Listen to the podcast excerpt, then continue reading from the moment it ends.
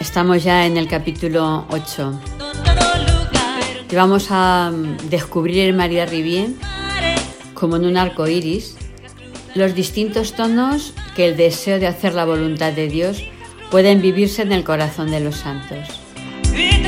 Veremos que por muy santos que sean, también necesitan orientación y guía para descubrir qué es lo que agrada realmente a Dios. Vendría bien, antes de escuchar este capítulo, leer en la Biblia al profeta Isaías en el capítulo 58, en los versículos del 5 al 11. Nos sitúa y ubica perfectamente cuál es la penitencia que le agrada, cuáles son los sacrificios que le agradan.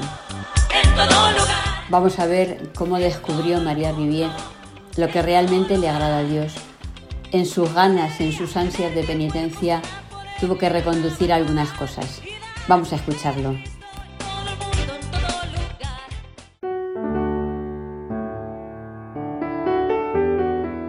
Capítulo octavo.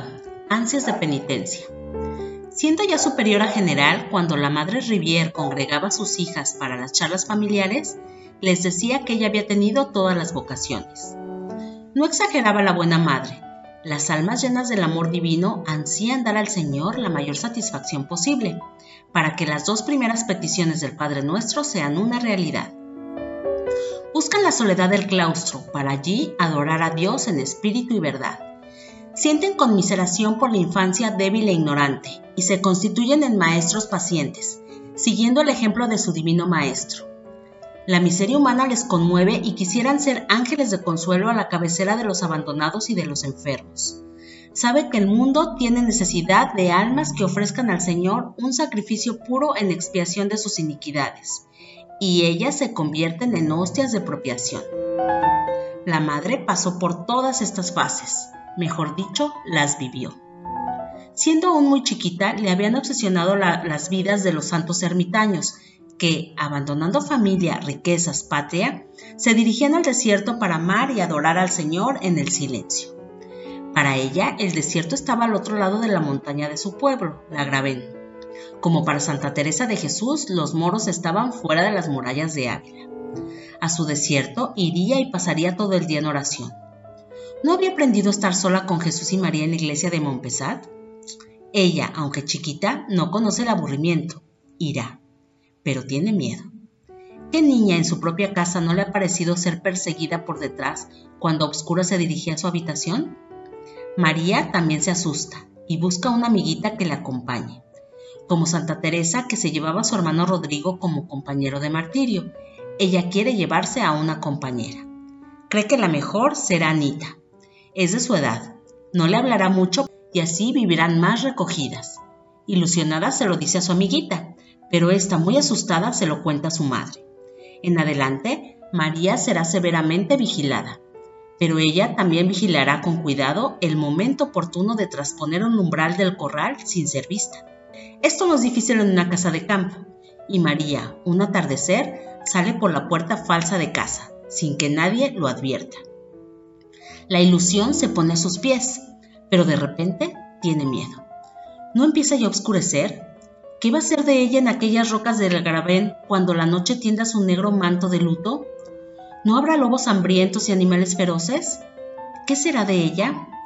Con la mano del corazón que late precipitadamente, sigue su camino hacia el desierto que ella había forjado, cuando, de repente, una mujer que vuelve al pueblo con su haz de leña la reconoce. ¿A dónde vas, María? Y ella contesta, al desierto. ¿Y qué vas a hacer en el desierto? Rezar mucho. Anda, vuélvete conmigo, te vas a perder y tu madre estará muy intranquila.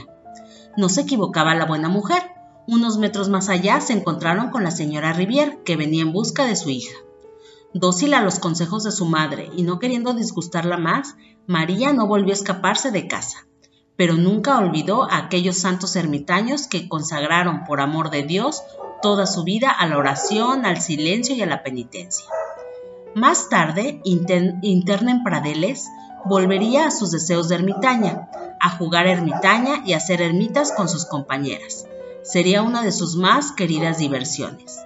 La idea de purificadora de mortificación se había grabado fuertemente en su espíritu, y su corazón que ardía en ansias de satisfacer por los pecados, encuentra un sacrificio peregrino, pero duro. No comería más que aquello que le ofreciera. Por regla general, son las mamás las que en la mesa se encargan de dar a cada cual lo que cree serle necesario y conveniente. En casa Rivier no ocurre lo mismo. Cada uno se sirve lo que apetece. Durante algunos días nadie se preocupó de María. Ella callaba, pero pronto el dolor de su estómago vacío se hizo patente por una tristeza profunda y prolongada. Su madre, intranquila, intranquila, le pregunta, Dime, hijita, ¿estás mala? ¿Qué te duele? El secreto se revela. María, entre suspiros, descubre a su madre. Es que he hecho el voto de no comer más de lo que me den. Le hicieron comprender que no son estos los sacrificios que más le agradan a Dios, y desde entonces ella supo buscar los que de verdad ama el niño Jesús, como la obediencia, la aplicación y la condescendencia en el juego.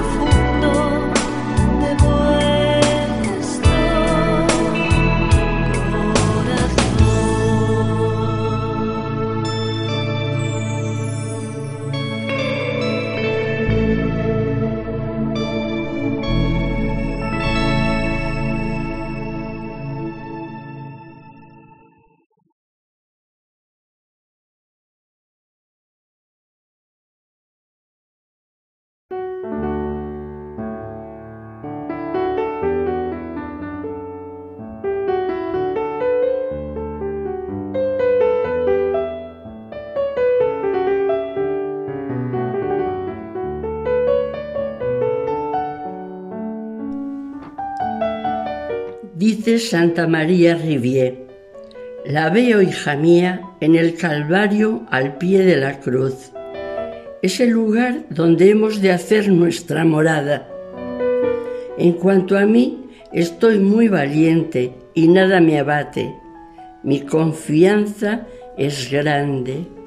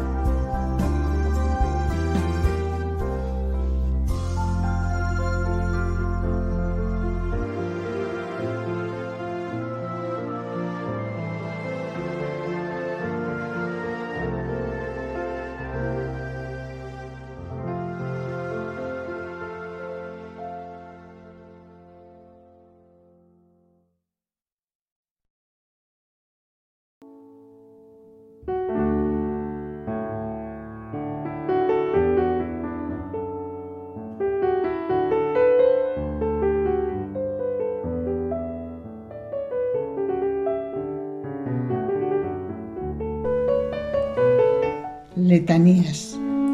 Santa María Rivier, la niña que busca el silencio para hablar con Dios. ruega por nosotros. Santa María Rivier, la niña que no quiere disgustar a su madre y la obedece. Ruega por nosotros. Santa María Rivier, la niña que aprende por, por experiencia que los sacrificios que agradan a Dios nos, nos los da de la vida de cada día. Ruega por nosotros.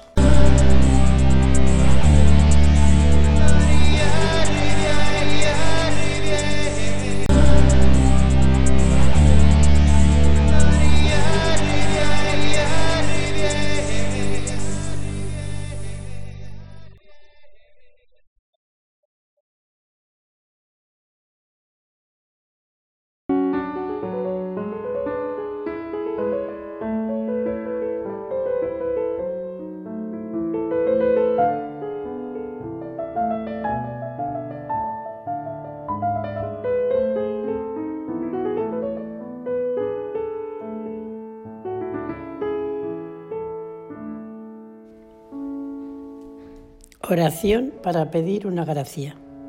Dios Padre nuestro, formaste en Santa María Rivier un corazón apasionado por tu gloria y la salvación del mundo. Te bendecimos. Infunde en nosotros su amor ardiente por Jesucristo, su fe en el poder de la oración, su audacia apostólica, su compasión ante cualquier miseria. Concédenos por su intercesión la gracia que te pedimos. Amén.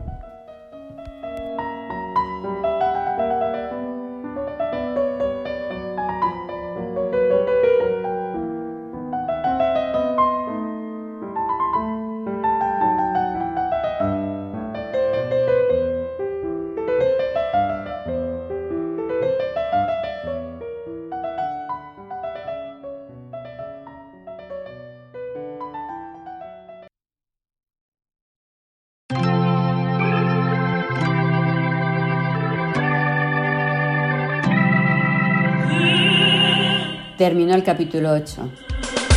Hacer bien lo cotidiano, cumplir las obligaciones de cada día, ser fiel a los deberes sencillos, con atención y cuidado, son los sacrificios que Dios nos pide que hagamos. Vivir de manera extraordinaria lo ordinario. No hay que buscarse grandes cosas y no hay que ir más allá de lo que la vida nos pone cada día. Y como decía el cardenal Mantuan, si quieres ser santo, haz pequeñas cosas, aunque te parezcan carentes de sentido, pero pon en ellas todo tu amor. La Virgen solo hizo cosas de lo más ordinario y María fue una mujer alegre. El santo está siempre alegre porque tiene a Dios. Pues lo dicho, a vivir con alegría porque sabemos que tenemos siempre a Dios. Y además con la alegría de volvernos a ver en el capítulo 9. Hasta la próxima.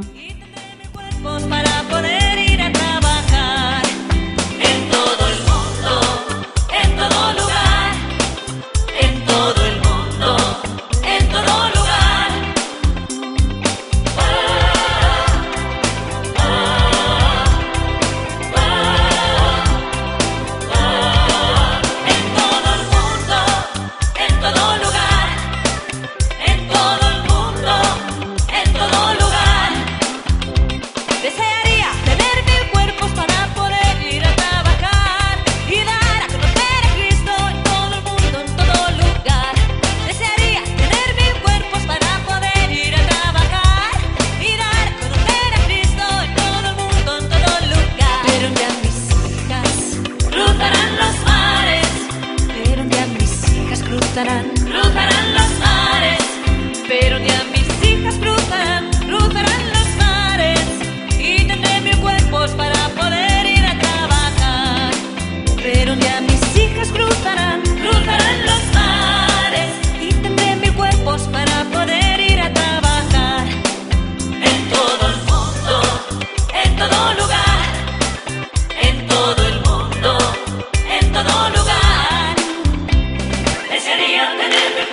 para poder ir atrás.